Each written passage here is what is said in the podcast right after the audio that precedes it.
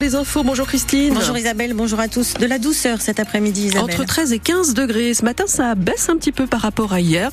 De la grisaille, un peu d'humidité, surtout en Seine-Maritime. C'est mieux dans l'heure. Cet après-midi, temps sec, mais avec un soleil voilé. Un élève du lycée Louise Michel de Gisors convoqué devant un délégué du procureur de la République. Oui, il a proféré une menace de mort à l'encontre d'une enseignante d'espagnol du lycée sur les réseaux sociaux. C'était mercredi dernier. Information de nos confrères de Paris-Normandie, confirmée à France Bleu Normandie. Il sera donc euh, convoqué devant un représentant de la justice en avril, Charlotte Coutard. Oui, l'élève mineur a publié mercredi une photo menaçante à l'encontre de sa professeure d'espagnol sur son compte Instagram privé, indique le procureur de la République d'Evreux. L'élève a été placé en garde à vue jeudi par les services de gendarmerie, remis en liberté hier. Il est convoqué devant un délégué du procureur début avril pour qu'une mesure de réparation pénale soit mise en œuvre, poursuit le parquet d'Evreux. Une plainte a été déposée et le rectorat de l'Académie de Normandie alerté. Un accompagnement psychologique a été mise en place pour l'enseignante menacée. L'équipe mobile de sécurité qui intervient en situation de crise en renfort des équipes éducatives a été dépêchée dans le lycée par le rectorat jeudi.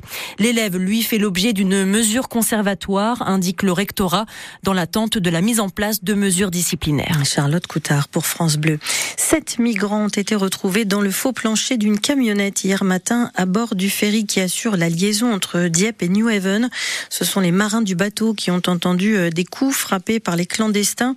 Six hommes et une femme, dont deux ont été retrouvés inconscients. L'équipage a prodigué les premiers soins avant l'arrivée en Angleterre, où ils ont été pris en charge par les secours. Le bateau a pu repartir. L'incendie couvre toujours chez Biostim à Gonfreville-Lorcher. Le feu s'est déclaré hier matin dans la fosse de stockage du bois qui sert à l'alimentation d'une chaudière biomasse.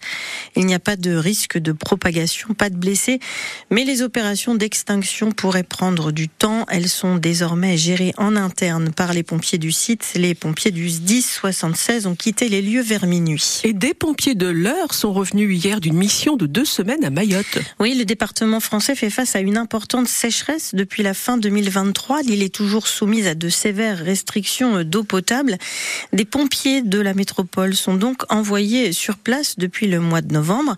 Fin janvier, 75 pompiers de 30 départements français sont partis à Mayotte pour assurer des distributions d'eau en bouteille, notamment quatre pompiers eurois, dont le capitaine Jérôme Richard, très fier d'avoir participé à cette mission c'est l'ADN en fait des sapeurs-pompiers d'avoir une approche opérationnelle, donc d'être aux côtés euh, euh, des décisions politiques, de mettre en œuvre cette distribution d'eau qui est essentielle pour éviter que la, crise globale de Mayotte en fait euh, ne dégénère.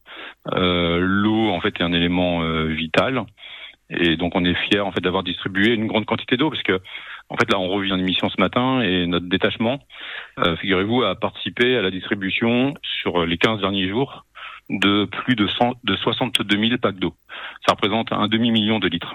Il y a plusieurs leviers de distribution d'eau euh, à Mayotte et donc nous on était euh, on était un maillon un maillon important qui a permis en fait de, de faire fonctionner ce qu'on appelle des hubs là-bas. Euh, c'est des points en fait de distribution d'eau qui ont des horaires d'ouverture et la population se rend en fait avec des moyens de fortune pour récupérer des packs d'eau et puis pour pouvoir vivre euh, les, les jours suivants. Le capitaine Jérôme Richard du 10-27 qui a accueilli euh, les équipes de France Bleu Normandie un jeudi matin.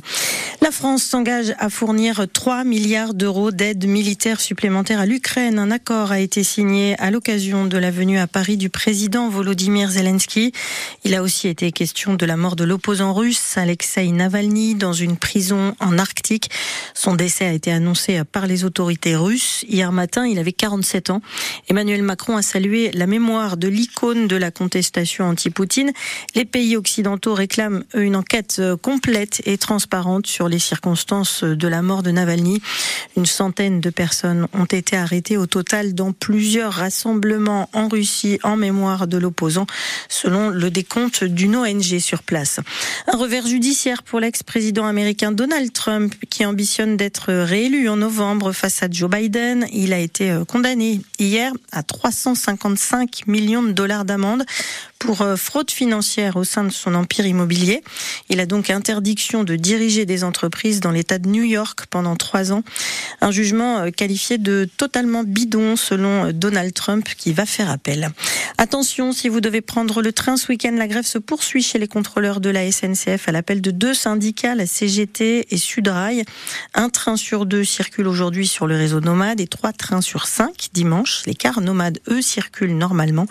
Le détail est sur les sites et applications Nomade Train et SNCF Connect. Le sport, France Bleu, il est 9h05. Le rugby avec le RNR dans une très mauvaise posture. les Normands se sont inclinés hier à Aguilera face au Biarritz Olympique, 22 à 8. Les Biarros sont avant-derniers. Ils étaient un concurrent direct dans la course au maintien. Encore une fois, le RNR y a cru. Le coach Sébastien Tillousbord veut retenir le positif de cette nouvelle défaite à l'extérieur, la dixième depuis le début de la saison. On a quand même mis de l'agressivité. Je crois qu'on a, joué, on a plutôt bien joué au rugby. On a joué dur aussi. Ils ont eu beaucoup de blessés. Donc c'est dommage pour nous de ne pas avoir profité de, du travail de sable qu'on avait fait en première mi-temps quand même. Je veux juste que mes joueurs euh, restent persuadés qu'on peut rester dans, ce Pro D2. On est une équipe qui joue plutôt depuis, le début de saison. On a manqué euh, beaucoup de victoires de 1, 2, 3, 4 points. 5-6 euh, matchs qu'on perd au dernier moment. Il faut qu'on reparte au travail, il faut, qu'on, il faut croire aux choses et il faut aller chercher les choses surtout. voilà, ça va demander de la persévérance, de la résilience. Et aujourd'hui, on a manqué vraiment de discipline, c'est ça qui nous permet pas de gagner aujourd'hui. Le coach rouennais au micro de Thomas Vinclair. Les Rouennais sont toujours lanterne rouge. Ils ont désormais 11 points de retard sur leur adversaire du soir à 10 journées de la fin du championnat de Pro D2. En hockey sur glace, Rouen a battu Amiens 3 buts à 1 en Ligue Magnus. À suivre aujourd'hui et en direct sur France Bleu Normandie, la rencontre de Ligue 1 de football entre le Hack et Lille. Dans le Nord, c'est à 17h avec les commentaires de François Manoury. On suivra également les performances de QRM en Ligue 2, 19e qui joue à Pau ce soir. QRM est à 7 points de la sortie de la zone rouge. Et puis en D1 féminine, les Havrais accueillent Bordeaux, dernière du championnat à 14h30.